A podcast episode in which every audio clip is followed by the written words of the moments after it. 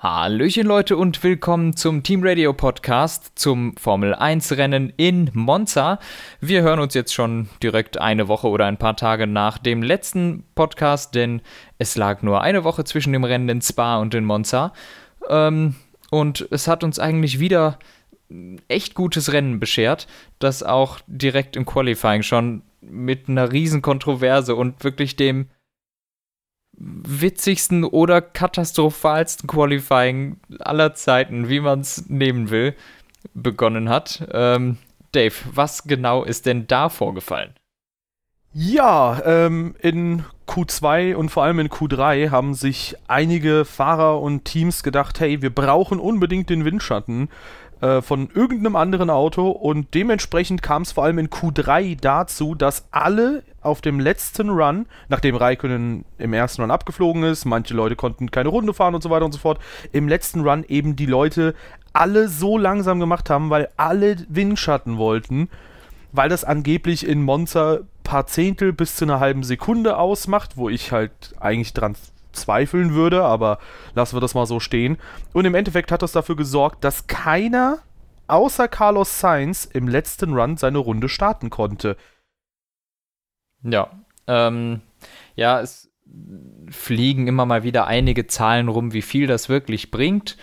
Ähm, ich glaube, Mercedes hat es irgendwann mal relativ offenkundig gesagt und gemeint, es seien knapp zwei Zehntel.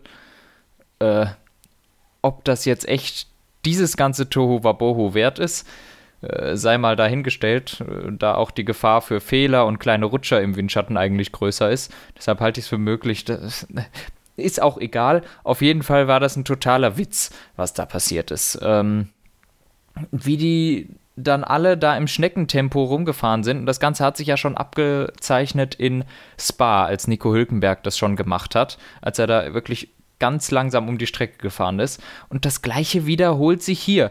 Weißt du, ich, ich habe schon die Hände über den Kopf zusammengeschlagen. Äh, wie sagt man? Ah, zusammengeschlagen. Als die alle eine Minute, was weiß ich wie viel, oder zwei Minuten vor Schluss erst alle gleichzeitig aus der Box fahren. Und ich denke mir, das kann doch jetzt nicht deren Ernst sein, oder? Das geht niemals gut. ja, ist es dann natürlich auch nicht. Ähm, und somit kam es, wie du gesagt hast, nur Carlos Sainz hat früh genug geschnallt, dass er jetzt doch Vollgas geben muss, weil er sonst gar keine Runde mehr schafft. Und ja, noch dazu gab es dann eine kleine bis mittelgroße Kontroverse bei Ferrari. Wir können natürlich nicht in die Köpfe der Leute hineinschauen, aber Wollen so ein bisschen was ist da auf jeden Fall schiefgegangen, ja. Wollen wir da später drauf zu sprechen kommen, weil ich glaube, über Ferrari werden wir eh ein bisschen detaillierter nochmal reden. Ja, mit Sicherheit. Ja, weil ich glaube, das kann man auch mit Spa nochmal so ein bisschen rückwirkend aufrollen und auch mit dem Rennen hier. Und auch wie sich das eventuell in Zukunft entwickelt. Interessant. ja, gut. Äh, gut, das können wir später nochmal umfassen. Aber, oder? Ja, gut, dann hauen wir es jetzt raus von mir ja. aus. Ja. Also ich, ja, komm. Ich wäre jetzt einfach drauf eingegangen. Es war wohl so abgesprochen, interessanterweise, dass beide Ferraris sich mal gegenseitig einen Tow geben. Ähm, es ist im Grunde beide Male nicht passiert. Ähm, denn aber Sebastian Vettel hat dabei den kürzeren gezogen, denn er hat im ersten Run auch nicht Charles Leclerc den Tow gegeben, weil er direkt in der ersten Schikane gerade ausgefahren ist. Äh, dadurch hat Leclerc dann gedacht, ey, der will mir keinen Tow geben, hat langsam gemacht, waren da plötzlich, glaube ich, die McLaren oder sowas. Irgendwer war dazwischen, McLaren oder Renault. Renault. Somit hatte Leclerc dann, genau, somit hatte Leclerc sich dann den Windschatten von den Renault geholt und Vettel ist vorne weggefahren und hat den Windschatten den Renault gegeben. Ähm, und im zweiten Run äh, sollte das wohl umgekehrt gehen. Und Leclerc ist auch als erster rausgefahren und dann entstand da dieses Tohu Wabohu. Beide Ferrari sind langsamer geworden und Vettel hat sich gerade vor Leclerc geschoben. Und dann, als endlich, ich glaube, Sainz oder sowas es geschnallt hat, dass es nicht mehr geht, haben die Gas gegeben. Und Sainz, Vettel und Leclerc sind, glaube ich, dann losgefahren, relativ flott. Und ich glaube, Sebastian Vettel wollte da dann schon, dass Leclerc mal vorgeht. Leclerc hat dann erstmal noch den Sainz vorgelassen und Sainz hat dann auch noch Vettel überholt. Und somit hat es bis zur Parabolika gedauert, wo dann äh, Leclerc über einen Teamfunk gesagt bekommen hat, you can overtake Sebastian now. Er hat er ihn dann überholt und da war es aber schon zu spät. Also da wurde dann schon viel zu viel Zeit vertrödelt und nur noch Sainz konnte die Runde fahren. Somit konnte dann Sebastian Vettel keine Runde mehr im Tow fahren und äh, ja gut, alle anderen auch nicht. Es wird hier sehr groß aufgebauscht, dass, äh, dass es bei Ferrari nicht geklappt hat. Ehrlich gesagt hat es bei noch sieben anderen Fahrzeugen auch nicht geklappt. Äh, mhm. Äh, da wird dann kein so großes Thema draus gemacht. Aber die große Frage ist, war das berechnet von Leclerc oder nicht? Und da stellt man sich halt auch die Frage, kann man das berechnen, die eine Sekunde oder nicht? Weil wir kriegen aufs Ohr immer gesagt, sie haben Zero Margin. Das heißt, kein Spielraum, die müssen Gas geben, was sie auch am Ende erst dann auch wirklich getan haben. Ähm, interessanterweise bin ich mir aber auch sicher, dass ein Fehler bei Ferrari dann noch in der Berechnung drin war, weil zumindest bei Vettel wurde dann in der letzten Kurve gesagt, dass er jetzt plötzlich 3 Seconds Margin hat. Und das kann ja nicht sein. Der ja. ist ja viel zu spät über die Linie. Ja, am Ende, äh, vielleicht meinen sie minus drei Sekunden, aber nee, am Ende, ähm, da haben sich, glaube ich, alle nicht mit Ruhm bekleckert. Was ich halt sehr interessant finde und deswegen äh, meinte ich auch, wir können das mal vielleicht später mit dem Renngeschehen zusammenfassen, aber das können wir ja auch mal vorziehen dann ich glaube, der Haussegen bei Ferrari, der hängt dann schon ordentlich schief, weil ähm, wenn man sich das jetzt irgendwie anschaut, wie quasi da geurteilt wird von verschiedenen Fahrern und was da jetzt am Ende vorgefallen ist, ich kann mir halt vorstellen, das ist halt doof für Charles Leclerc, wenn er dann keinen Windschatten bekommt, obwohl er ihn zugesichert kriegt und wenn Sebastian Vettel ihm keinen Windschatten gibt ähm, im ersten Lauf. Was halt nach außen gedrungen ist, ist, dass vor allem Sebastian Vettel dann unzufrieden war, dass er im zweiten Run eben keinen Windschatten bekommen hatte und Charles Leclerc da sehr widerwillig war. Und im Endeffekt muss man dann sagen, auch wenn ich anfangs so ein bisschen vertreten habe, äh, die Meinung vertreten habe, ja, warum macht Charles Leclerc das dann nicht einfach? Warum zieht er dann Sebastian Vettel nicht mit? Ähm, anscheinend wollte er es, wollte aber selbst keine Runde ohne Windschatten. Also er wollte unbedingt, dass Carlos Sainz oder wer auch immer dann vor ihm genau. ist. Aber ich verstehe auch nicht so ganz, warum jetzt Charles Leclerc im zweiten Run sagen sollte, ja, bitteschön, hier, Sepp, äh, hier hast du meinen Windschatten. Und äh, ja, wir vergessen einfach mal, dass du im ersten Run mir keinen Windschatten gegeben hast. Also ich finde das alles so ein bisschen schwierig, das ähm, ja irgendwie Hand zu haben. Jetzt gab es auch irgendwie äh, Berichte darüber, dass Mari Mattia Binotto irgendwie am Sonntag nach dem Rennsieg von Charles Leclerc gesagt hat, ja, ich verzeihe dir quasi nach dem Motto, äh, wo man sich halt auch fragt, ja gut, was genau wird da jetzt verziehen und äh, um ganz ehrlich zu sein, also ich finde irgendwie, dass die sich alle untereinander noch nicht so ganz verstehen. Und da geht es ja noch nicht um die WM. Ja. Ähm, das finde ich halt Bei den alles, Ferrari nicht, nein. genau, das finde ich alles ein bisschen schwierig, weil irgendwie gerade jetzt sollten die sich eigentlich zusammenraffen und irgendwie versuchen, das Team weiter aufzubauen und zu festigen. Aber anscheinend mhm. äh, gibt es da jetzt schon irgendwie kleine Machtkämpfe intern, die wir ja schon in der Vergangenheit häufig hatten. Zuletzt halt mit Mattia Binotto und Arriva Bene halt. Und äh, wir haben in den letzten Jahren immer gesehen, dass es Ferrari nicht gut getan hat. Und ich glaube, das wäre halt wirklich dem Team oder es sollte dem Team großes Anliegen sein, das schnellstmöglich aus der Welt zu schaffen, weil wer auch immer da jetzt wem keinen Windschatten gegeben hat und entsprechend halt äh, gegen die Interessen des Teams in dem Moment agiert hat, ich glaube, das sollte schnellstmöglich aus der Welt geschaffen werden, weil sonst kann es halt für Ferrari wieder mal sehr gefährlich werden. Ja. Ja, also ich, aufgrund der Tatsache, dass da dann doch irgendwie allem Anschein nach Diskussionsbedarf gewesen ist bei Ferrari nach dem Rennen und dass das gesagt würde mit Charles, dem, die ist vergeben, äh, bin ich mir sicher, dass der nicht ganz unschuldig an der ganzen Sache ist.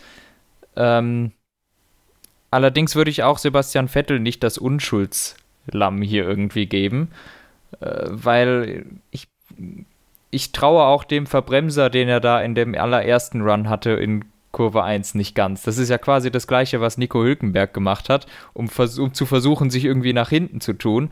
Und ich halte es gut für möglich, dass Leclerc genau das gesehen hat, als der versucht, mich hier auszutricksen. Und da re revanchiere ich mich jetzt. Und somit ist das natürlich echt nicht sinnvoll. Und äh, ja, im Grunde Leclerc hat die Pole dadurch behalten. Und äh, Vettel hat dann den kürzeren gezogen, weil sie halt alle viel zu spät raus sind. Das Ganze hätte man ja auch einfach 20 Sekunden früher rausfahren können, dann wäre das, äh, dann wäre es kein Problem gewesen. Vielleicht wäre Vettel auf 1 oder auf 2 noch gefahren im Windschatten dann von Leclerc. So ist es aber nicht gekommen. Und ähm, ja, also ich finde schon ein bisschen Dirty Play von Leclerc, aber vielleicht sehen wir jetzt auch mal eine neue, eine neue Seite von ihm. So ein bisschen ähm, mal auf sich selbst fixiert, wenn das wirklich so war. Wir können es ja bisher wirklich alles nur spekulieren, weil an die Öffentlichkeit sehen wir eben nur die Bilder und die Teamradios, die nicht besonders ausschlaggebend sind. Wir hören da nur immer die Margin-Zahlen und die sind bei allen Fahrern gleich. Beziehungsweise bei den hinteren sagen sie alle minus 3 seconds. ja. Ja, aber äh, du sagst es mit, vielleicht sehen wir eine etwas härtere Seite jetzt von Leclerc und äh, um eine perfekte Überleitung zu schaffen, haben wir das ja eigentlich schon am Sonntag dann getan. Also, ähm, ja, wir können auch direkt mal ins Rennen einsteigen und vielleicht nehmen wir da direkt mal den großen Fight vorweg. Äh, ganz vorne eben Charles Leclerc ohne Rückendeckung von Sebastian Vettel, wo ich mir dachte, okay, das könnte ins Auge gehen, weil just in Spa hat der Vettel dann noch so ein bisschen mitgeholfen für den Sieg.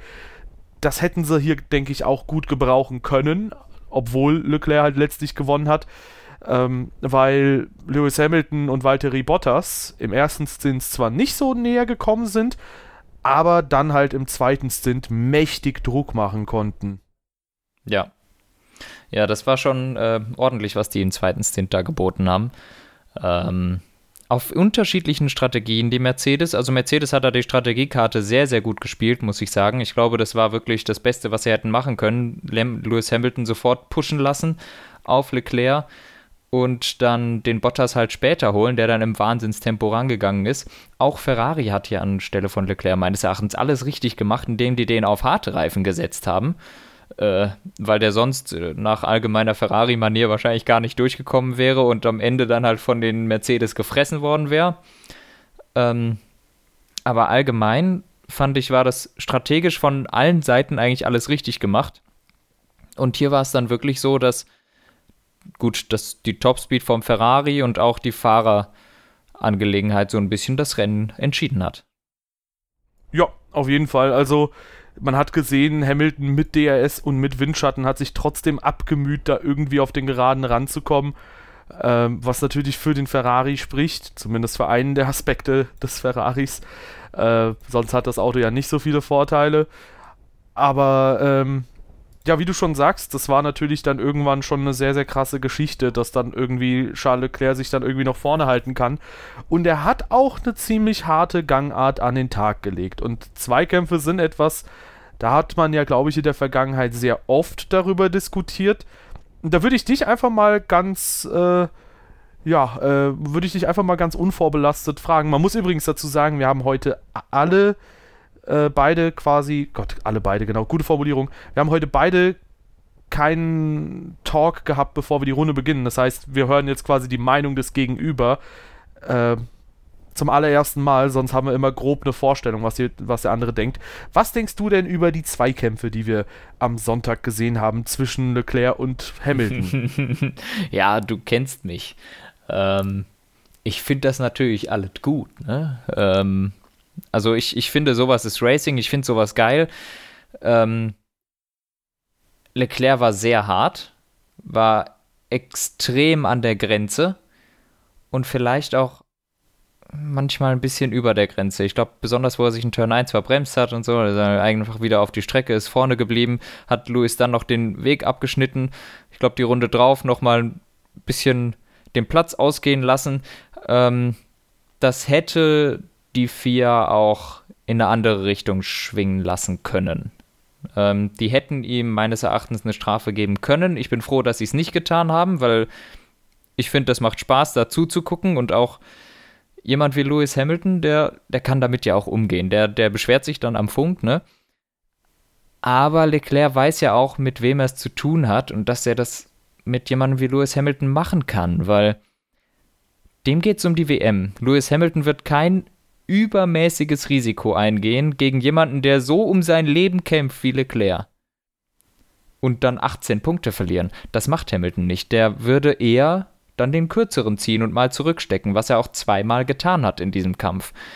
Und ähm, deshalb glaube ich, das war schon alles sehr kalkuliert von Leclerc, auch wenn es wirklich ganz knapp war. Also Ticken mehr, das hätte, das hätte genauso gut in einer 5-Sekunden-Strafe oder sowas enden können. Ich bin froh, dass es nicht passiert ist, weil ich fand das Racing super. Aber es hätte auch genau andersrum sein können. Ja, äh, bei mir ist das leicht anders. Ich habe ja eh immer so ein bisschen, also ich vertrete ja eh immer die Meinung, dass man äh, sich auf der Strecke eben ein bisschen mehr respektieren sollte, als es dann häufig passiert. Ich habe ja auch zum Beispiel Österreich kritisch gesehen, ähm, wo Leclerc eben rausgeschoben wurde. Ich habe auch zum Beispiel die Silverstone-Duelle zwar genossen einerseits, andererseits auch da sehr kritisch gesehen weil ich halt irgendwie immer sehe, dass die Fahrer halt, oder ich möchte halt sehen, dass die Fahrer halt irgendwie alle auf der Strecke irgendwo überleben können. Äh, das Ding ist, in dem Fall fand ich das halt auch, ähm, ja, relativ hart und vielleicht für mein persönliches Empfinden über der Grenze.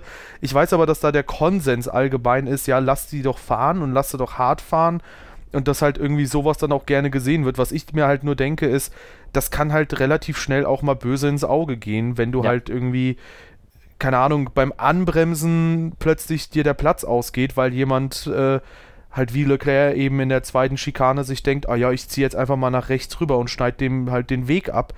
Ich finde, bis zu einem gewissen Punkt ist es halt voll in Ordnung, wenn der Verteidigende viele Möglichkeiten an die Hand gegeben bekommt, womit er sich quasi verteidigen kann. Ich finde, ab einem gewissen Punkt ist es aber ganz, ganz schwierig und das ist halt da, wo halt der Zweikampfpartner, mit dem man quasi unterwegs ist, wenn der eben nicht mehr reagieren kann. Weil ich glaube, Leclerc war häufig oder Hamilton war häufig in der Lage, wo, ja, ich sag mal, mit einem anderen Piloten es wahrscheinlich gekracht hätte. Und ähm, da hätte ich irgendwie den Fahrer, der an Hamiltons Stelle gewesen wäre, dem hätte ich keine Schuld zugewiesen, weil wenn du halt anbremst und du bist halt außen und dann kommt jemand quasi, trägt sich nach außen, dann kannst du halt nicht mehr gut reagieren. Und was ich mich als jemand, der irgendwie eh ein bisschen zögerlich ist in Zweikämpfen, was ich mich immer frage ist, wie soll man denn jemanden überholen, wenn der irgendwie die Innenbahn verteidigt? Und sich dann halt zu jeder Gelegenheit nach außen tragen lassen kann, wenn man eben nicht irgendwie einen riesen Vorteil hat, wie es zum Beispiel Hamilton in Ungarn gegen Verstappen hatte. In der Theorie kannst du dann doch gar nicht mehr vorbeikommen, es sei denn, du schaffst es auf der Geraden oder eben du bist halt in der Kurve so weit vorne, dass der, äh, der halt innen ist, wenn er sich raustragen lässt, dass er dann irgendwie trotzdem hinter dir quasi ist, also mit dem Fahrzeug weiter hinten ist und selbst dann würdet ihr euch drehen. Also ich finde es halt immer ganz, ganz schwierig, zum einen mit dem sich weit raustragen lassen, das haben wir häufiger gesehen, äh, Moving under Braking oder halt eben bei 300 km/h irgendwie die Spur zu wechseln. Ich fand ja. eine Verwarnung, ich, ich muss übrigens sagen, die schwarz-weiße Flagge, die finde ich gut, dass man verwarnt wird. Gab es, glaube ich, auch in der Vergangenheit, dass zum Beispiel, äh, ich, ich glaube in äh, Mon äh, Monaco, sorry, war das bei Felipe Massa mal so, dass er verwarnt wurde, dass er da eine Schikane, die vorletzte Schikane war es, glaube ich, dass er die geschnitten hat äh, und dass er das halt nicht mehr machen soll. Ich finde so eine Verwarnung cool, aber bei Leclerc, da hat sich das halt wirklich gehäuft. Ich habe trotzdem geschrieben, dass es eine weltmeisterliche Fahrt war, weil eine gewisse Härte muss man natürlich an den Tag legen, damit man eben auch an den Titel rankommt. Für meinen persönlichen Geschmack, wenn ich halt meine optimale Rennserie machen könnte, war das ein bisschen zu hart. Ja, nö, das kann ich verstehen. Also ich, wie gesagt, ich finde es in der Grenze, ich fand's, ich fand's geil zum Zugucken, aber ich kann voll verstehen, wenn jemand sagt, das ist zu hart, weil es war wirklich, äh, auch für meine Verhältnisse, das war ein Grenzgänger. Ähm, und ja, mit den Verwarnungen war es jetzt aber tatsächlich von den letzten Rennen äh, consistent von den Stewards. Ich glaube, Gasly hat für quasi ein ganz ähnliches Vergehen in äh, Spa auch eine schwarz-weiße Flagge bekommen. Habe ich nicht mehr ganz so im Kopf, aber ich meine, so war das. Und ähm, ja, aber du sagst es. Zu der einen Sache wollte ich noch was sagen. Du hattest gesagt, wie soll man denn überholen, wenn jemand sich immer nach außen tragen lassen kann? Äh, also Innenlinie verteidigen, dann nach außen tragen lassen. Ich glaube, das ist jetzt spezifisch einfach dem Fall geschuldet, dass Ferraris Topspeed so exorbitant war, dass Lewis Hamilton es einfach nicht geschafft hat, vor einer Bremszone nach vorne zu kommen. Und dann kann der sich natürlich nach außen tragen lassen. Ich glaube, an sich geht das schon nur halt nicht in Monza gegen den Ferrari. Ja, aber das äh, schafft ja Szenarien, wo es halt teilweise absolut unmöglich ist zu überholen. Ich sehe halt die Gefahr, dass du halt teilweise Prozessionsfahrten wie früher haben könntest, weil eben der Verteidiger so viele Mittel an die Hand gelegt bekommt, ähm, dass man als Hinterherfahrender sich denkt, ey, wenn ich jetzt irgendwie versuche zu überholen, dann riskiere ich eine Kollision, weil der Vordere kann ja so gesehen, wir haben es ja bei Leclerc gesehen, äh, der kann sich ja quasi das Recht herausnehmen, auf eine Kollision irgendwie auch zu spekulieren. Und als Hinterherfahrender hätte ich halt Angst, quasi dann groß anzugreifen in so einer Situation, weil ich mir denke, ja, der vor mir kann halt quasi bestimmen, ob wir eine Kollision haben oder nicht. Und im Zweifelsfall bekommt er vielleicht sogar recht, wenn es halt mhm. so läuft. Also ich finde es halt ganz, ganz schwierig, ähm, dass man da eben so, ich weiß nicht, auch ein bisschen lasch unterwegs. Ich finde, man sollte halt schon eine gewisse Etikette auf der Strecke bewahren und ich sehe halt irgendwo schon die Gefahr, dass das bedroht sein könnte. Ja, ja, ähm, auf jeden Fall. Aber auch wie gesagt, Leclerc war jetzt sehr, sehr hart. Ähm, aber das ist auch etwas, was wir eigentlich bei den, bei, bei, äh, bei vielen sehr jungen Fahrern sehen. Wir haben das bei Verstappen gesehen und wir haben das auch vor 10, 12 Jahren bei Hamilton so gesehen. Der war auch knallhart in den Zweikämpfen. Ich erinnere mich gerade an Monza, wo der, glaube ich, 2007 aus gefühlt 200 Meter Entfernung den Raikön überholt hat in Turn 1. Ähm, so eine gewisse Relentless Alter, wie rede ich heute eigentlich? Und dann kann, dann kann ich nicht mal die Wörter richtig finden. Äh, so eine Kaltschnäuzigkeit. Ich glaube, mit dem Alter und mit der Erfahrung wird das dann zu einer Vernunft. Und ich, ja gut, ist jetzt wieder ein Beispiel, aber nein, es ist eben kein Beispiel, aber Lewis Hamilton hat meines Erachtens genau die perfekte Mischung zwischen Vernunft und Aggressivität, weshalb wir bei dem eigentlich fast nie Kollisionen im Zweikampf sehen und er geht oft als Gewinner raus. Und jetzt, wo es eben so weit war, dass er da neben Leclerc schon war, hat, hat, hat er gedacht, ja, bevor ich das jetzt mache, nämlich einen Notausgang und sowas, er hat sich komplett richtig entschieden, weil es hätte sonst vielleicht viel schlimmer gekracht bei denen. Und ähm, ich glaube aber auch, dass es sein kann, Leclerc, wie gesagt, der weiß, dass er gegen Hamilton kämpft. Ich bezweifle sehr, dass er gegen Romain Grosjean genauso gefahren wäre. Ja, ja gut, ähm, ich formuliere mal meinen Gedanken ein bisschen um. Also ich kann es schon verstehen, dass die Jungen eventuell halt eine härtere Härte an den Tag legen. Ich weiß, gute Formulierung. Ähm, aber das Ding ist Tip halt. Top. Das Ding ist halt, ähm, um das halt auch just auf Monza nochmal zu beziehen, wenn du jetzt in der Situation von Hamilton wärst, ich meine, wenn du halt im schnelleren Auto bist und es ergibt sich eine legitime Möglichkeit zu überholen, ähm, dann finde ich, solltest du auch irgendwie überholen können oder zumindest dazu ansetzen können. Ich habe halt aber gestern keine Möglichkeit gesehen, wie Hamilton hätte zum Angriff gegen Leclerc ansetzen können, ohne dass da halt was äh, ja kaputt geht, sag ich mal. Weil das Ding ist, in der Situation hat, glaube ich, Charles Leclerc alle legitimen Überholmöglichkeiten, die Hamilton hätte, halt aus dem Weg geschafft, indem er da quasi einen Riegel vorschiebt. Und mhm. wenn das halt quasi dem Gegner jegliche Möglichkeit zum Überholen nimmt, dann finde ich es schwierig. Dann braucht Hamilton 50 PS mehr, dann geht's. Ja, gut, aber ja, ja. Das schnellere Auto hatte er auch so schon, aber. Aber nicht auf den Geraden. Ja, ich weiß. Trotzdem, wie gesagt, ich finde es halt irgendwie schwierig, wenn du ähm, ja quasi dann jegliche Zweikampfmöglichkeit. Ich finde, das macht halt im Endeffekt Zweikämpfe auch kaputt, um es quasi mal so ein bisschen, ich glaube, auf einen Punkt zu bringen, auf den ich halt die ganze Zeit mit meiner Argumentation hinaus will. Ja, ich, ich verstehe den Punkt. Ich, äh, ich will nur immer mal wieder was dagegen schieben, noch für die Contrary Opinion. Irgendwer muss ja auch den Villeneuve spielen. Ne? ja, den, den, den, Job überlassen wir den Formel 1 Weltmeister. nee, ähm, ja. Also ich kann deine Ansicht auf jeden Fall auch verstehen. Ist ja. absolut äh, nachvollziehbar. Danach wurde gejubelt. Vielleicht wollen wir ein bisschen weiter mal äh, tatsächlich zum Rennen, äh, ja. Renngeschehen was sagen. Danach wurde halt gejubelt, als Hamilton irgendwann Verbremser gemacht hat. Also ich muss ihm trotzdem dicken Respekt aussprechen, dass er halt eben so lange den Druck aufrecht erhält. Auch natürlich Leclerc ein Lob aussprechen, dass er dem so lang standhält. Mhm. Wir haben das ja schon bei vereinzelten Fahrern, auch bei Ferrari, ein bisschen anders gesehen. Ähm, Und äh, ja, zum einen von beiden sehr, sehr stark, zum anderen natürlich auch von äh, Valtteri Bottas. Einerseits ein starkes Rennen, andererseits zeigt es mal wieder, wo seine Schwächen liegen, nämlich dass Valtteri Bottas also es wurde gejubelt, als Hamilton den Verbremser hatte irgendwann, als die Reifen quasi durch waren. Und mir war schon ein bisschen klar, warum. Eben weil Valtteri Bottas halt einfach nicht überholen kann.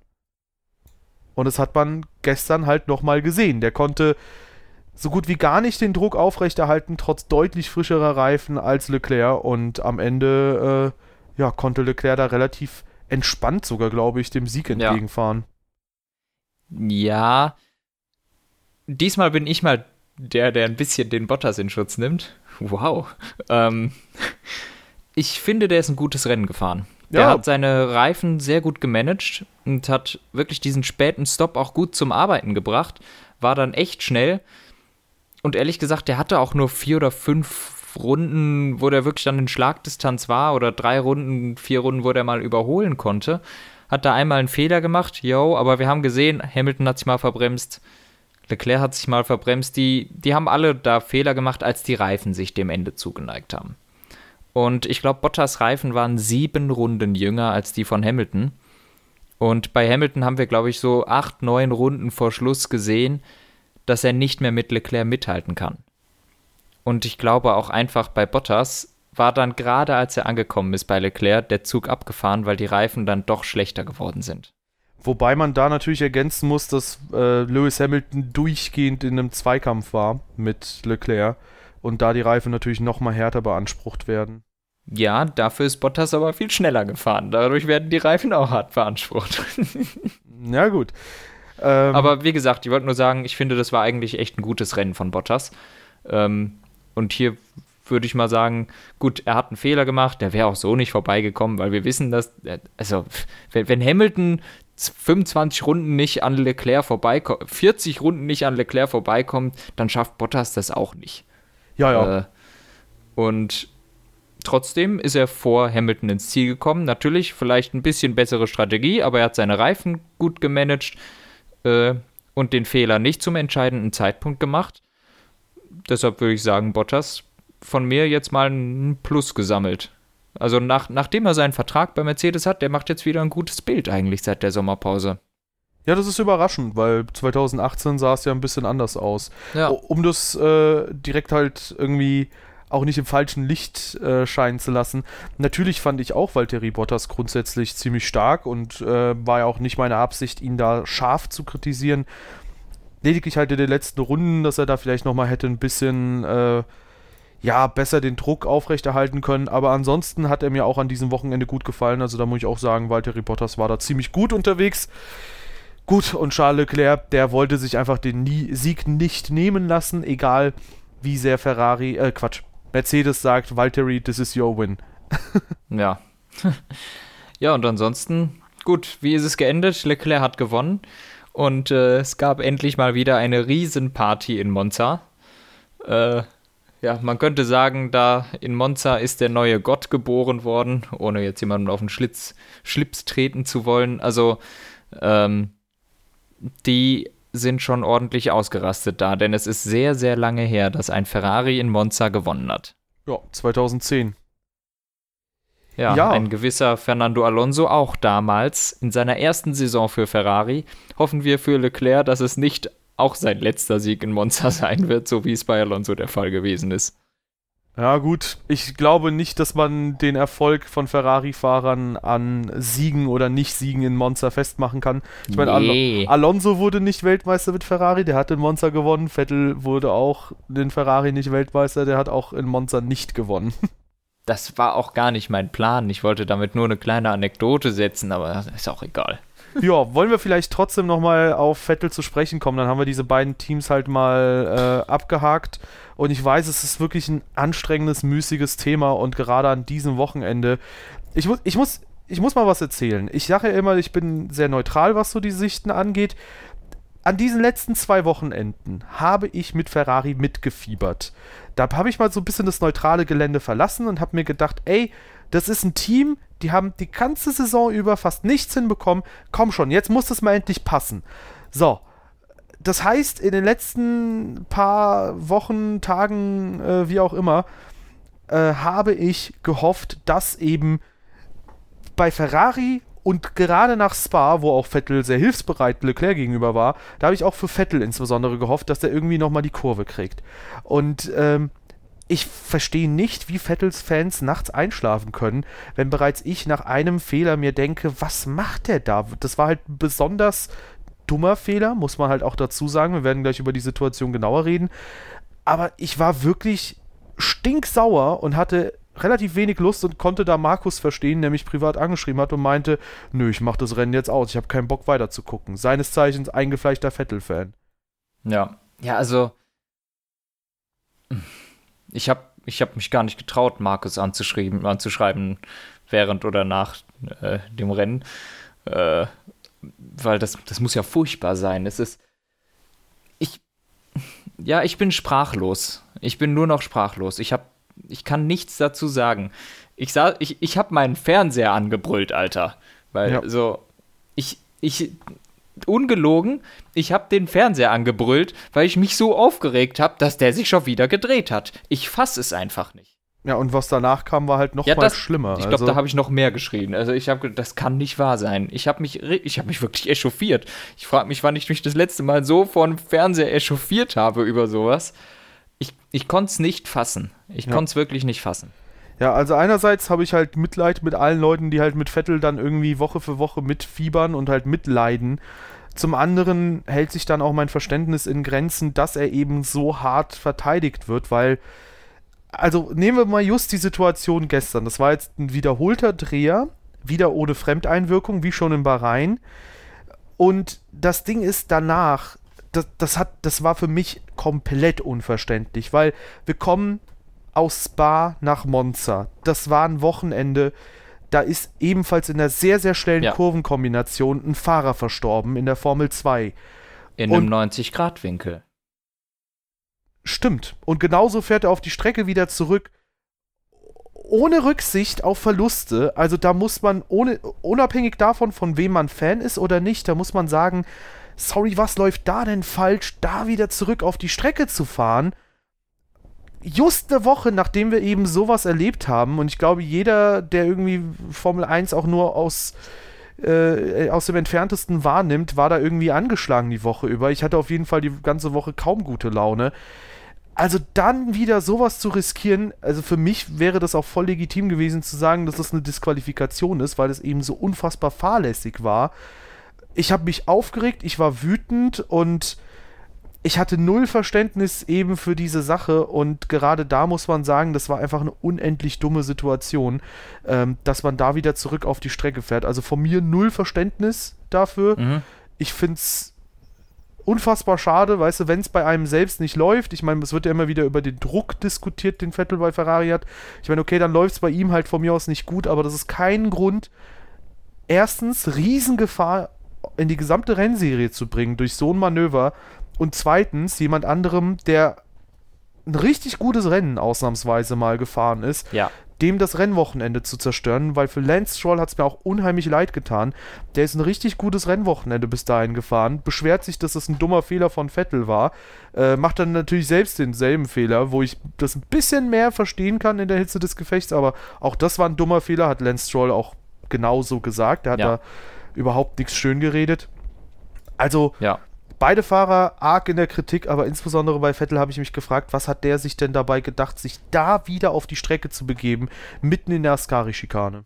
Ja, ähm, bei, bei Lance Stroll war das dann so, ja, das, das geht natürlich auch nicht. Ich meine, der hat sich ja sogar im Teamfunk noch beschwert, der fährt auf die Strecke zurück wie ein Idiot und macht das Gleiche. Ich denke, ja, Glückwunsch, lieber Lance. Man muss dazu sagen, Stroll war in einer gefährlichen Position, denn der stand nach dem Dreher, nachdem er da von Vettel abgeräumt wurde, auf dem Apex, auf der Ideallinie in der letzten Ascari-Schikane. Da willst du auch nicht stehen in einem 90-Grad-Winkel. Das genau. ist auch gefährlich. Der stand in einer gefährlichen Position, deshalb hat er auch eine schwächere Strafe bekommen, weil der hat versucht, aus der wirklich gefährlichen Position wegzukommen, hat es aber auch, ist, ist einfach gefährlich darunter gefahren. Und er hat ähm, keine Kollision ausgelöst. Das, ja. das wirkt ja, sich das auch ist, aus. Ja, wahrscheinlich. Aber wie gesagt, er stand schon gefährlich. Sebastian Vettel war neben der Strecke und stand nicht gefährlich. Und der ist gerade auf die Strecke gefahren. Das ist der Unterschied zwischen den beiden Sachen. Ansonsten beide natürlich vollkommen verdient die Strafe bekommen. Tut mir ein bisschen leid für Stroll, der da so ein bisschen mit reingezogen wurde, aber den Fehler hat er trotzdem gemacht, was einfach gefährlich ist. Du bist da so schnell in der Kurve. Ähm, und es ist halt einfach unübersichtlich. Und auch die Argumentation, Vettel und Stroll konnten nicht sehen, wer da kommt. Es tut mir leid. Wenn du nicht sehen kannst, ob da einer kommt, dann fährst du doch erst recht nicht so auf die Strecke. Also die, dieses Argument, das habe ich oft im Internet gelesen, so als Entschuldigung, ja, der konnte es nicht sehen. Da denke ich, pff, wenn du es nicht siehst, also, also wenn ich mit dem Auto an eine Kreuzung fahre und ich sehe nicht, ob links und rechts einer kommt, dann fahre ich nicht auf die Kreuzung. Doch, Tut doch. mir leid. Doch, also, doch. Das, das ist ja die, das ist die dümmste Begründung, die man dazu haben kann. Also daher bei beiden Fahrern geht überhaupt nicht. Äh, bei Vettel war es wirklich noch mal ein bisschen schlimmer, ähm, weil der eben nicht schon in einer gefährlichen Situation war, sondern im Grunde stand der neben der Strecke. Danach hat er gesagt, er hat irgendwie versucht, die Gänge zu finden oder so. Was das damit zu tun hat, weiß ich nicht. Aber ich glaube, wir beide wissen, dass Vettel selber sicher ganz genau weiß, was das für ein, für ein Schmarrn war, den er da gemacht hat. Äh, er sagt das nur. Jedenfalls hat er das direkt nach dem Rennen nicht öffentlich gesagt, aber der, der guckt sich nicht das im Nachhinein an und denkt sich, das würde ich so nochmal machen. Ganz sicher Ja. nicht. Vettel ist selbstkritisch und realistisch. Der weiß genau, das war nicht meine cleverste Aktion. Ja, im Endeffekt, ähm, deswegen habe ich das auch vorhin so breit aufmachen wollen, das Thema. Im Endeffekt war das einfach ein weiterer Fehler von Vettel, der sich in zahlreiche weitere Fehler einreiht, ähm, wo ich mittlerweile auch unfassbar müde bin, über Vettel allgemein zu diskutieren, aber in dem Fall war das halt besonders dumm, sowohl von der Aktion her als auch von der Situation her, weil ähm, ja, der Teamkollege beim Heimspiel nach neun Jahren Durststrecke quasi den Sieg holt und Vettel währenddessen halt äh, sich einen richtig fahrlässigen, groben Schnitzer erlaubt. Und man weiß ja, wie quasi dann äh, die Medien halt auch in Italien sind und wie auch da das Pendel ganz, ganz leicht umschwingen kann. Ich behaupte mal, Sebastian Vettel wird diesen Nummer 1 Status jetzt äh, losgeworden sein, Ja, der ist War- weg. Weil ich kann mir äh, ich kann mir nicht vorstellen, dass Ferrari quasi sagen kann nochmal, okay, wir setzen auf Vettel, ohne dafür scharf kritisiert zu werden, äh, weil, naja, es ist ja jetzt Charles Leclerc, wie du gesagt hast, ein neuer Gott wurde quasi geboren. Ähm, und ich kann mir gut vorstellen, dass da halt auch die italienische Presse und die Italiener allgemein, dass die sich dahinter Leclerc stellen werden und sagen werden, ey, der hat einen super Job gemacht, wehe, der Ja. wird jetzt wieder zu Nummer 2 degradiert. Und ich glaube, das könnte so ein bisschen halt eben das Pendel sein, dass das halt wieder so ein bisschen umschwingt halt jetzt in Leclercs Richtung. Und dass es jetzt ganz, ganz schwer für Sebastian Vettel sein könnte, da nochmal die Oberhand zu kriegen, teamintern. Ja, eben, und auch diese Denkweise und auch das, was in der Presse dann sein wird, zu Recht. Denn es waren jetzt zwei Rennen, wo schon vor der Sommerpause klar war, Ferrari wird hier entweder das beste Auto haben oder sie werden gleich auf mit Mercedes sein. Das sind die zwei Siegchancen. Und Leclerc hat sie beide umgesetzt, während Vettel in beiden Rennen nicht mal aufs Podium gekommen ist. Ähm, natürlich lässt sich über Spa streiten, dass er da aufs Podium hätte kommen können, aber er war trotzdem weit weg von Leclerc. Und jetzt in Monza, jetzt kann man auch wieder sagen, das Qualifying, äh, da hat er schon den kürzeren gezogen, deshalb ist er von 4 gestartet. Aber ehrlich gesagt, der hat das Auto ja im Rennen von alleine verloren. Das hätte ihm auch in Führung passieren können. Ja. Und da finde ich, ist auch nicht die Ausrede mehr gültig, dass da Druck herrscht oder sonst was. Er hätte da zumindest auch aufs Podium fahren können. Und wenn man mit dem Druck halt nicht klarkommt, ich kann mir halt nicht vorstellen, dass der Druck bei Ferrari so viel größer ist, als der Druck, Weltmeister zu werden. Wenn du halt nicht damit klarkommst, dann tut's mir leid, das so hart sagen zu müssen, dann bist du halt vielleicht einfach nicht für den weiteren WM-Titel oder so. Ähm, weiß ich nicht, da bist du halt vielleicht nicht dazu befähigt, das zu machen. Hm. Ja, noch dazu, warum sollte dann jetzt plötzlich der Druck für Leclerc so viel, so viel kleiner sein? Der fährt fürs gleiche Team und ich glaube, du hast mehr Druck, wenn du über 40 Runden lang den Mercedes im Heck kleben hast, als wenn irgendwo im Hintergrund so schwebt, ich muss jetzt ein gutes Ergebnis fahren. Für den Moment ist so ein Mercedes im Heck, glaube ich, krasser. Und vor allem nach dem Qualifying, wo man ja durchaus mit Vettel Empathie hatte, äh, ja. da hätte ich jetzt nicht erwartet, dass er unbedingt auf Teufel komm raus Dritter, Zweiter oder Erster sein muss. Vor allem schlechter Start, passiert. Mit P4 wäre, glaube ich, jeder zufrieden gewesen, wenn er das nach Hause geholt hätte. Mit P3 wären alle sehr happy gewesen. Und wenn wir uns den Rennverlauf anschauen, P3 war definitiv drin. Ja.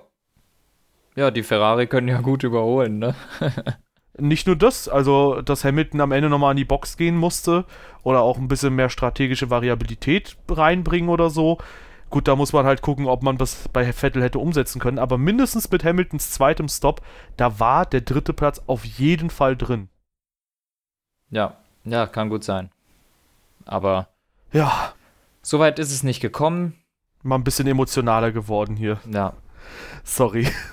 Aber es muss Weiß halt nicht. sein. Ja, ich glaube, ja, das ist, glaube ich, wirklich, weil wir beide, wir sind, wir sind ja normalerweise relativ wenig emotional, aber wir haben, glaube ich, beide jetzt äh, Spa und Monza bisschen mit den beiden Ferraris mitgefiebert. Ja. Äh, und ja, ich, ich, ich betone mit beiden Ferraris. Wir haben, glaube ich, wirklich mit beiden Ferraris mitgefiebert. Also wir, einfach nur ein gutes Ergebnis jetzt für die, weil die brauchten das so sehr. Ja. Und für einen ging es aber komplett in die Hose, während der andere alles abgeräumt hat. Also äh, abgeräumt im positiven Sinne. Ja, genau. Äh, ja, wie gesagt, also ich habe halt gewusst, ey, Ferrari, das sind die letzten zwei Siegchancen und irgendwie finde ich das auch ganz cool, wenn irgendwie auch unterschiedliche Teams gewinnen. Und deswegen habe ich halt auch gehofft, dass die halt in Spa und Monza glänzen können. Und nach Spa habe ich mir halt gedacht, ey, cool, dass der Vettel irgendwie dem Leclerc ein bisschen unter die Arme gegriffen hat, fand ich sehr gut. Ja. Und allgemein weiß nicht, auch Vettel will man irgendwie nicht leiden sehen. Ich will auch Vettel lieber im WM-Kampf nächstes Jahr wieder drin haben. Äh, ja, als dann irgendwie Vettel komplett abgeschlagen auf der 5 oder 6 zu sehen in der WM-Tabelle, während Leclerc, Hamilton und Verstappen da fighten gegeneinander. Also ich habe lieber Vettel gegen Hamilton und die beiden anderen, die ich genannt habe, als Vettel gegen Bottas und Albon um die goldene Ananas. Ja, aber um das Thema abzuschließen, Jawohl. sagen wir jetzt so hart wie es ist, dafür ist er im Moment nicht gut genug. Muss man leider sagen, ja. Das ist hart und es ist traurig, aber es ist so. Also, das ist anders nicht erklärbar. Natürlich, Leclerc hat jetzt gerade 13 Punkte Vorsprung oder so. Es ist jetzt auch nicht so, dass Leclerc die ganze Saison her perfekt gefahren ist. Den haben wir auch schon ordentlich kritisiert. Ähm, aber wo es jetzt drauf angekommen ist bei Ferrari, hat er geliefert. Das, deshalb im Moment ob Leclerc gut genug ist, um auf Dauer da mit Hamilton, Verstappen etc. mitzuhalten, das steht auch noch auf einem anderen Blatt, ehrlich gesagt.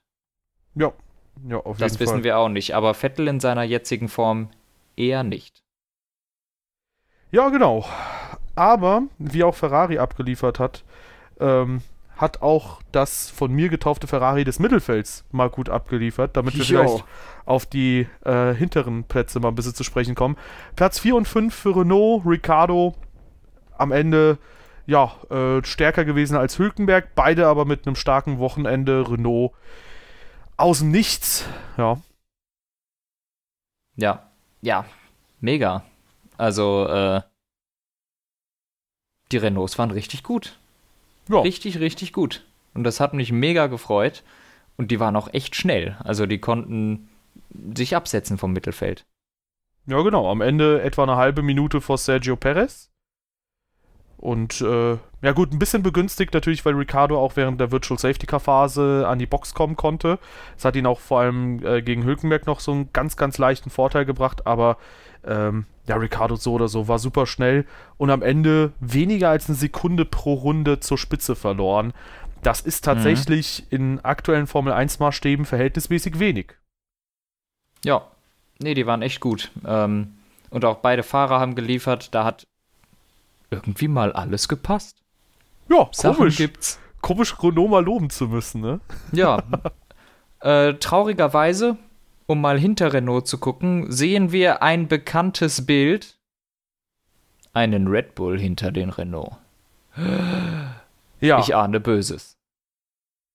Ja, also, ähm, falls du möchtest, dass ich das Thema einleite, Alex Albon bitte. auf der 6. Ähm, ja, also ich habe ja schon in Spa gesagt, erster Stint so lala, zweiter Stint war sehr gut. Jetzt in Monza ist er zwei beziehungsweise drei Plätze hinter Renault gestartet. Und ähm, ja, Max Verstappen, der hat ja gezeigt, dadurch, dass er ganz weit hinten gestartet ist, dann Fehler gemacht hat und quasi einen Frontflügelschaden hatte, dann ganz, ganz, ganz, ganz weit hinten war. Und am Ende kommt er halt 15 Sekunden hinter Albon ins Ziel. Der hat halt gezeigt, der Red Bull hat die Pace, der kann überholen. Und ähm, das waren so ein bisschen die Entschuldigungen, dass eben Albon eben nicht so geliefert hat. Ja, der Red Bull kann nicht überholen, der hat nicht die Pace. Dann sage ich doch, guck mal auf Verstappen, der war Alter, am Ende nur 15, 15 Sekunden hinter Sekunden. Albon. Das heißt, Max Verstappen war deutlich schneller. Ja. Aber so oder so. Wir haben ja schon häufig gesagt, Max Verstappen mit Hamilton die undankbarste Messlatte der Formel 1. Ähm, dennoch muss man sagen, wenn Verstappen in den letzten Rennen gegen Mercedes und Ferrari besteht, hier ist Red Bull vielleicht knapp hinterher, dann muss Albon eigentlich unbedingt vor den Renault sein. Und zwar Ja. vor beiden eigentlich. Ja.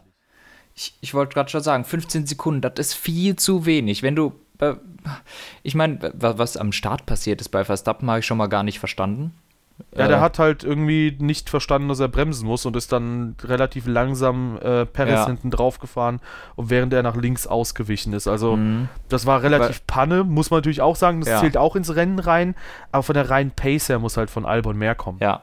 Ja, also bei Verstappen, da muss ich sagen, das war.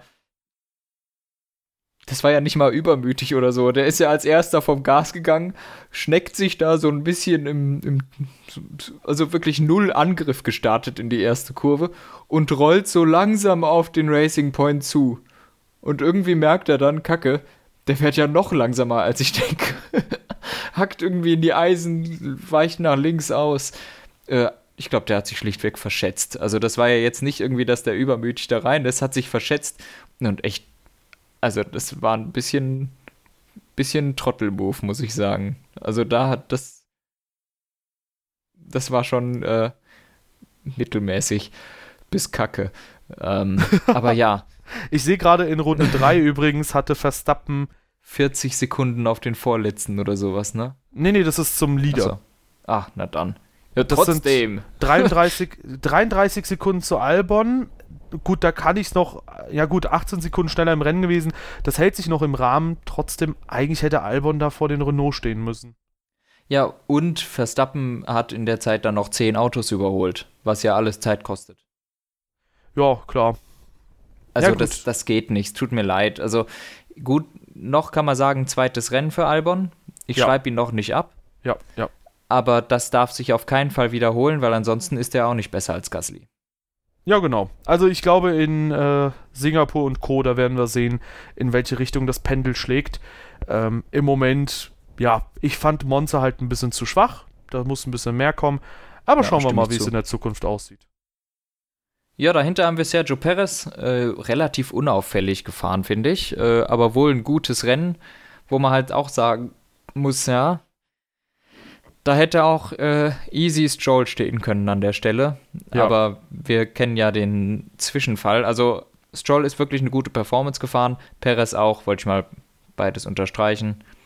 Max Verstappen haben wir ja im Grunde jetzt schon alles gesagt, oder? Ja, peinlicher Start und dann ganz gutes Rennen. Es war jetzt nicht so, dass man sich denken muss, boah, was für ein Rennen von Verstappen, sondern auch nach dem Fehler am Start.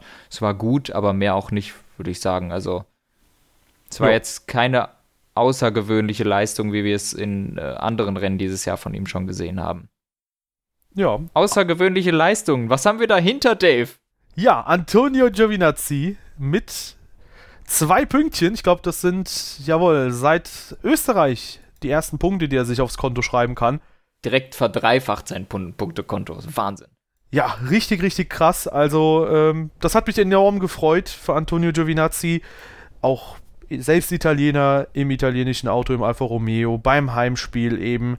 Und äh, ja, da freut mich, dass wirklich alles mal gepasst hat, dass er das Auto nicht in der letzten Runde wegschmeißt. Er hätte ja schon in Spa, glaube ich, vier, fünf Punkte holen können.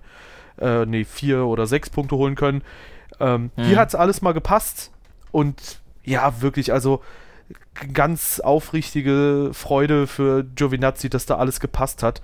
Bei Raikönnen, um da den Kontrast direkt mal herzustellen, da hat an diesem Wochenende gefühlt gar nichts gepasst, außer ja. die Pace, die er grob hätte haben können.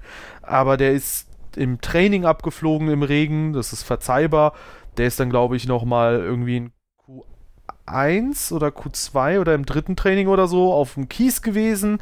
Und dann im Qualifying schmeißt er das Auto in Q3 auch nochmal weg. Also der ist da halt mehr Rallye gefahren, als er Formel 1 gefahren ist letztlich. Ähm, ja, und Giovinazzi, der hat halt alles gut umgesetzt. Ja, auch so, es war jetzt nicht so, dass Raikön diesmal pacemäßig in einer anderen Liga war.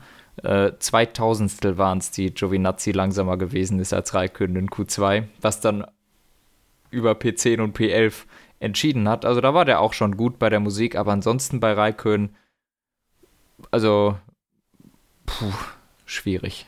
Vielleicht das schwächste Rennwochenende dieses Jahr, weil so viele Fehler kennen wir von ihm eigentlich sonst. Ja, ja, definitiv. Dann kommen wir zu Lando Norris. Äh, hat einen Punkt geholt, auch sehr weit hinten gestartet. Ähm, ja, ordentliches Rennwochenende für ihn, würde ich mal sagen. Ein sehr gutes Rennwochenende hatte Teamkollege Carlos Sainz der eben hätte, ah. glaube ich, hinter den Renault oder halt dann hinter Albon.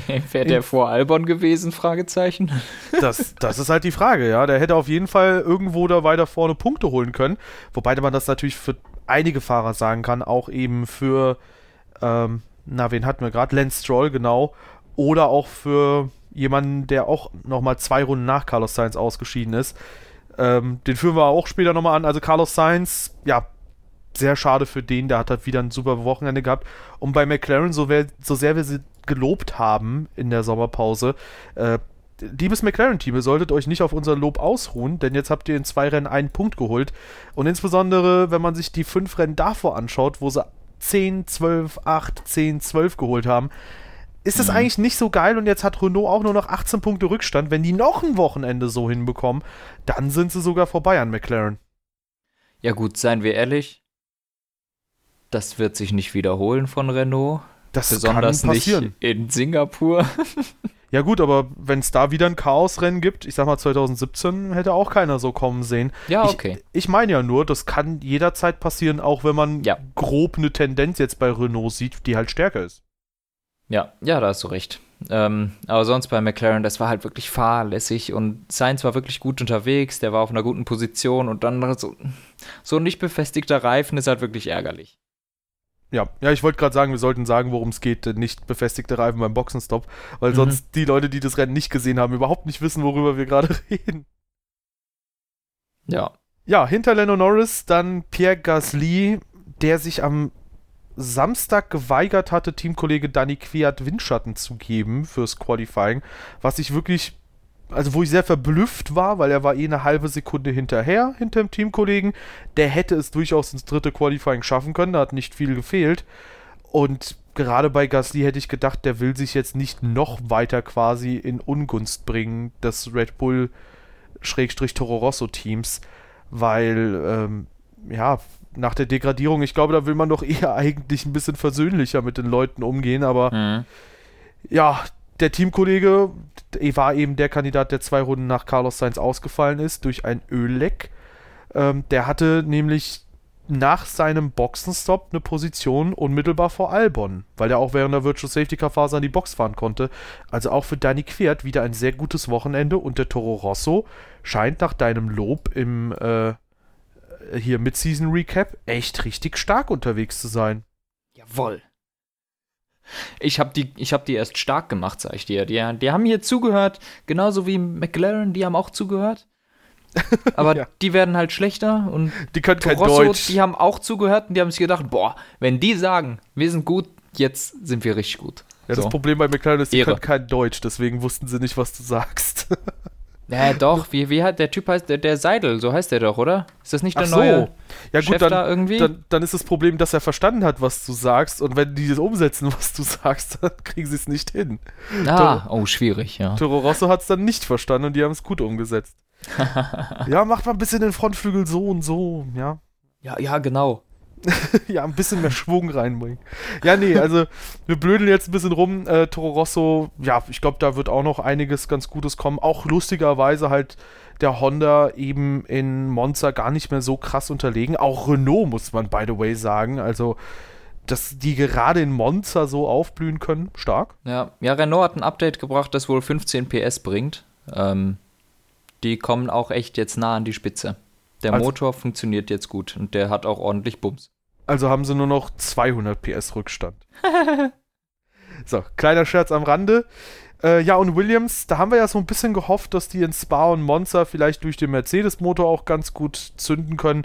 Jetzt hat man halt häufiger Berichte gehört, dass halt eben das Auto einfach unfassbar viel Luftwiderstand hat.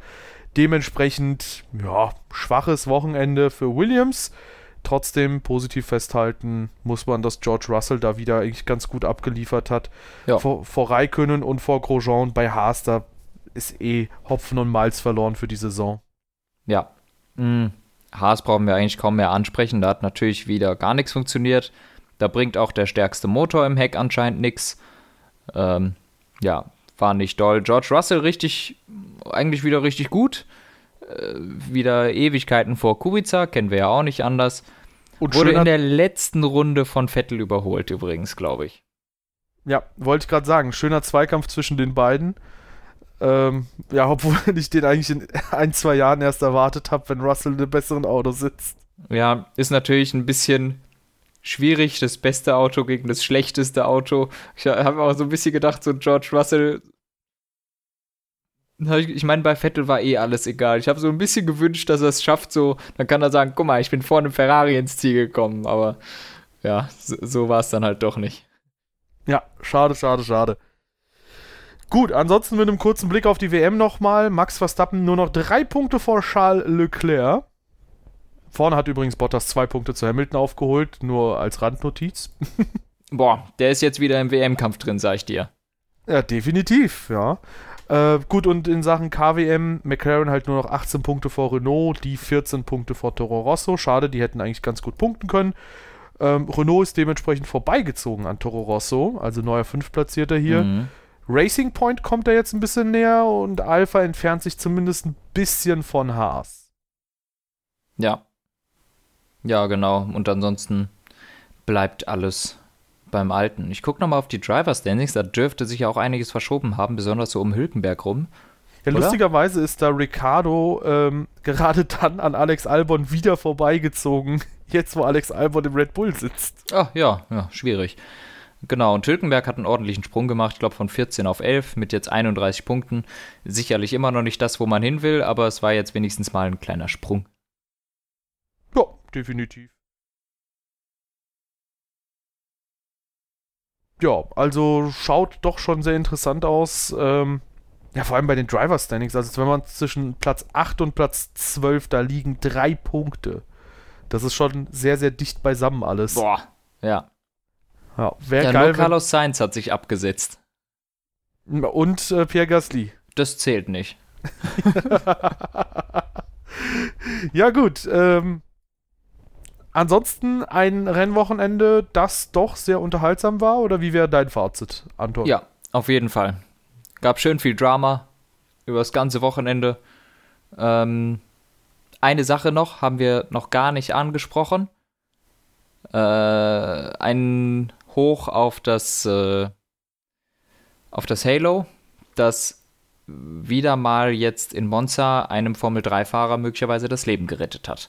Oh ähm, ja, oh Gott. Wollte ich nur so an die Rand, äh, mal an, als Randnotiz beifügen, dass wir das alle im Kopf behalten, vielleicht auch die Kritiker des ganzen Systems. Ähm, das hätte ganz, ganz schlimm ausgehen können in, als zweites Rennwochenende in Folge. Und dank Halo ist nichts passiert. Wollte ich nur so gesagt haben, der ist über so einen Sausage Curb gefahren und quasi dann mit der Kopfseite, also mit dem Halo, äh, auf, eine, äh, auf eine Beschränkung gefallen wenn du da mit dem Kopf drauf fällst, das will man sich gar nicht äh, ausmalen, aber der, der Halo hat gehalten. Und somit wollte ich nur sagen, Halo, danke. Ja. Ja, und auch schon in Spa, da gab es ja einen äh, Crash in der Formel 3 auch wieder, wo jemand unter einen Reifenstapel geknallt ist. Mhm. Wo man wieder sagen muss, ja, da hat das Halo auch geholfen. Ich muss auch sagen, ich finde halt, also wir hatten ja letztes Jahr den Crash bei Sophia Flörsch oder vorletztes Jahr. Ähm, ich finde das so unglaublich unklug, um das sehr diplomatisch zu formulieren, dann quasi solche Sausage Curbs trotzdem weiter zu platzieren ja. und als Sprungschanze halt die Dinger einfach äh, ja aufzubauen. Das ist doch keine Ahnung. Nee, ich verstehe das auch wirklich überhaupt nicht. Man pflanzt überall diese Sausage, Sausage Curbs hin äh, und macht Kiesbetten weg, weil Kiesbetten das Auto aufschaukeln lassen. Aber ehrlich gesagt finde ich eine Sprungschanze nicht besser als ein schaukelndes Kiesbett. Ja. Also man sollte sich wirklich Gedanken machen, ob das an Highspeed-Stellen oder auch an Low-Speed-Stellen, das war ja bei, bei, bei Flörsch, war das ja sogar eine langsame Kurve, die ist dann nur halt mit Highspeed angebrettert. Es kommt alles drauf an. Ich meine, wenn du das jetzt in der Schikane machst, wo du eh nur 50 fährst, da passiert nichts oder halt und wo du auch nicht mit hoher Speed ankommst. Aber sonst sind die Teile in der Gefahr. Es tut mir leid. Absolut, ja. Also alles, was halt so krasse Bodenunebenheiten sind, ist halt super, super gefährlich. Und gerade da muss man halt sagen, so, so sicher die Autos jetzt auch gerade werden, in einiger Hinsicht, also die Streckenumgebung, wie du schon gesagt hast, man macht das Kies weg, weil es unsicher ist, aber dann packt man da einen Sausage Curb hin. Ich habe das überhaupt nicht verstanden. Also, nee. Ja. Ja, der ist ja glücklicherweise weg, aber es scheint noch keine Einsicht gekommen zu sein. Die Sausage Curbs sollen weiterhin genutzt werden. Ähm, ja, wir hoffen mal nicht, dass es noch so weit kommen muss, dass wirklich was passiert, bis sie dann weg sind. Ähm, vielleicht kommt es ja noch in Zukunft, in naher Zukunft zu einem Umdenken.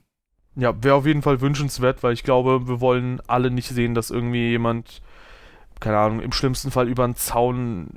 Äh, äh auf malen, gar keinen Fall. Malen wir, malen wir uns jetzt keine Situation ja. aus. Also hoffen wir einfach, dass es da ein Umdenken gibt. Und schreiten zur Anmod äh, Abmoderation. zur Anmoderation. Hallo, willkommen beim Podcast. ich bin dran mit Anmod. ja. Hallöchen, Leute, und willkommen zum Team Radio Podcast. Oh Gott, Anmod Anton ist ein geiles Wort. Weil das Anmod hat, Anton. Anmod Anton, Ehre. das hat so eine ähnliche Konnotation. Ja, Bruderbasis. Gut, mit diesen Worten äh, lasst gerne ein Follow da auf der Plattform, auf der ihr diesen Podcast gerade genießt. Lasst gerne auch eine Bewertung da, das hilft uns auf jeden Fall weiter, ihr Lieben. Definitiv, definitiv, definitiv eine Bewertung da lassen. Ansonsten, wenn ihr irgendwo anders uns hören wollt, Spotify, iTunes oder irgendeine andere Podcatcher-App eurer Wahl, da werdet ihr uns auf jeden Fall finden. Einfach Team Radio Podcast eingeben, spart Datenvolumen zum Beispiel im Vergleich halt zu YouTube und ihr müsst euren Handybildschirm nicht die ganze Zeit anhaben. Kann ich auf jeden Fall dann empfehlen. Und ansonsten, äh, ja, checkt auf jeden Fall auch Twitter und Instagram aus. Haben wir ebenfalls in der Beschreibung verlinkt. Genau wie unseren Community Discord, wo sehr, sehr Rennsport-begeisterte Leute über Motorsport diskutieren. Da gibt es zu eigentlich so ziemlich allem Motorsport äh, einzelne Threads. Und wenn nicht, dann schreibt uns da gerne an, pinkt uns gerne an. Und ansonsten äh, haben wir auch noch unser F1-Tippspiel. Und ich glaube, das war's. Ja, deine, deine Zusammenfassungen am Ende werden immer besser. Das ist, das ist ein richtiger Flow. Das war schon das letzte Mal richtig krass. Und das ist so, als hättest du das jetzt geübt die letzte Zeit. ja, vielen Dank. Was glaubst du, warum sich meine Nachbarn beschweren, dass sie nachts nicht mehr schlafen können? Ja, die ganze Nacht Keine über. no comment. ja, äh, ja, oh Gott, ja, okay, okay. Ich hab's verstanden. Äh, ja, die ganze Nacht wird's halt geübt vom Spiegel und mein Spiegel kann mich eigentlich auch schon nicht mehr sehen. Dein Spiegel kann dich nicht mehr sehen? Ja, er funktioniert nicht mehr. Gut, Leute. Was? Die, die letzten Worte an dich. ja, somit geht wieder eine qualitative Berichterstattung zu Ende. Ciao, bis Singapur.